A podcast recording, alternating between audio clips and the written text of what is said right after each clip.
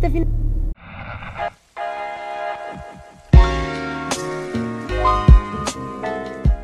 Tayana, resumidamente, eu sou de Porto Alegre, sempre fui de Porto Alegre.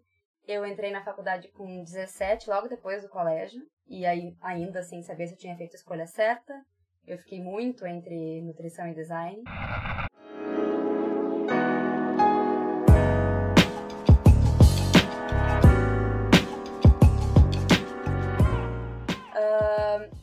Eu fazia balé aos 17 anos, eu fiz balé por 13 anos da minha vida, então isso definiu muito quem eu sou e quem eu era. E muitas colegas minhas que eu considerava modelo de dedicação no balé faziam nutrição.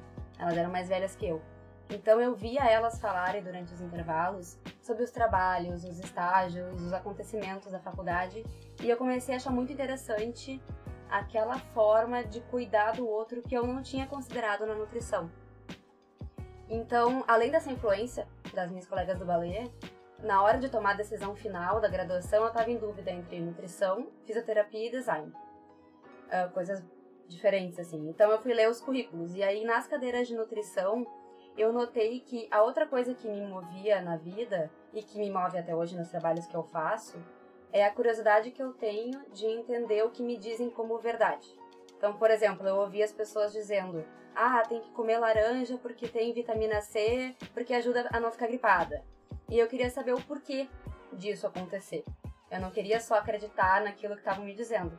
E quando eu questionava essas pessoas, ninguém sabia me explicar. Então, durante os estágios obrigatórios, até então, pelas cadeiras teóricas, eu achava que eu ainda ia me formar e querer ter um consultório e trabalhar com essa questão de atendimento ao, né, ao, paciente, assim, a pessoa. E aí eu tava muito enganada, assim. Eu percebi que uh, eu, eu odiei o estágio no hospital. Eu não sirvo para isso, assim, para atender clínica, porque não é o que eu sou, eu não me senti bem naquele ambiente, eu não tava preparada, eu acho que emocionalmente para aquilo. Então não me fez bem aquilo realmente é a última coisa que eu faria na minha vida hoje como nutricionista. Essa é uma das poucas coisas que eu tenho certeza. e aí eu me surpreendi quando eu fui fazer o estágio de UAN, de Unidade de Alimentação e Nutrição, que eu fiz parte do setor de gestão de processos e qualidade de um hotel. Eu sempre gostei muito das funções de organização, de gestão de projetos, de processos, de documentos, treinamentos. Então eu comecei a me entender mais. E além disso, da minha pessoa, é que durante a graduação eu fui percebendo que eu me encanto pela nutrição de prevenção de saúde, não de tratamento que acabou relacionando muito com essa questão do, do hospital. Então, é por essa área que eu me atraio e eu me vejo trabalhando. Assim. Eu iria trabalhar com prevenção. Então, eu fiquei apaixonada pela matéria infantil durante a, a graduação. E aí, porque para mim não tem nada mais preventivo do que acompanhar uma mulher na gestação e seguir acompanhando aquilo, aquela criança que está se formando de acordo com o ambiente, a nutrição que ela recebe. Então fazia muito sentido para mim focar nisso. E aí, quando eu saí da faculdade, eu, no mesmo mês, quando me formei, no mesmo mês eu entrei na pós de pediatria, para ter mais conhecimento técnico desse assunto, para poder depois, talvez, trabalhar com isso.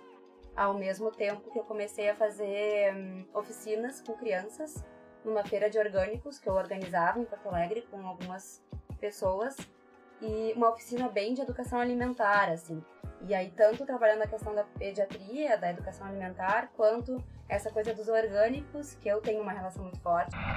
Eu comecei a trabalhar com outra área possível nutricionista que eu não conhecia, que eu acho que a maioria não conhece, que é essa questão de gestão e inovação empresarial, de empreendedorismo. E aí eu entrei nesse mundo de empreendedorismo, que eu sempre tive um pouco de um, um preconceito, assim, com essa moda que tá do, empresário, do coaching, do networking, do business, sabe? Que tem um pouco assim das modas que incomodam e isso me incomodava um pouco.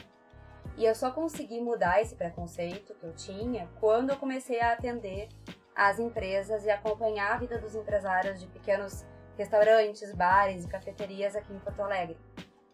Mas, ao mesmo tempo, foi a coisa que mais me deu experiências diferentes, que é o que eu amo fazer e foi muito enriquecedor, assim. Então, depois de todas essas experiências diferentes, o que eu quero para o futuro é, de alguma forma, conseguir juntar todos esses conhecimentos e esses valores que eu tenho em projetos diversos. Uh, considerando que eu sou aquela pessoa inquieta que não para em lugar nenhum, eu não consigo me ver numa empresa, num concurso que vai me fazer ter uma rotina, sabe? Então eu sei que eu vou viver uma vida de mais risco, porque eu vou querer estar procurando coisa nova e talvez trabalhar com consultoria, que é uma coisa mais incerta. Mas que eu consiga abranger um pouco de tudo que eu gosto, assim. Que é a educação alimentar, a materna infantil, que foi o que eu estudei, a alimentação sustentável e orgânica, que é o que eu valorizo, e essa questão de gestão empresarial para inovação, que eu gosto muito de fazer. E para mim o podcast tem muito a ver com isso, porque é uma forma diferente, inovadora, de chegar em mais pessoas, de passar e receber muito conhecimento, de trocar ideia, de crescer junto com uma comunidade que pode vir a se tornar daqui a partir de uma conversa entre amigos, né? Então esse é um grande resumo da minha trajetória que me incentiva a buscar esses projetos que eu quero fazer para o futuro, que vão ter dentro dos valores essas principais coisas que é o que me fez me apaixonar pela, pela nutrição e saber que eu segui o caminho certo, sabe?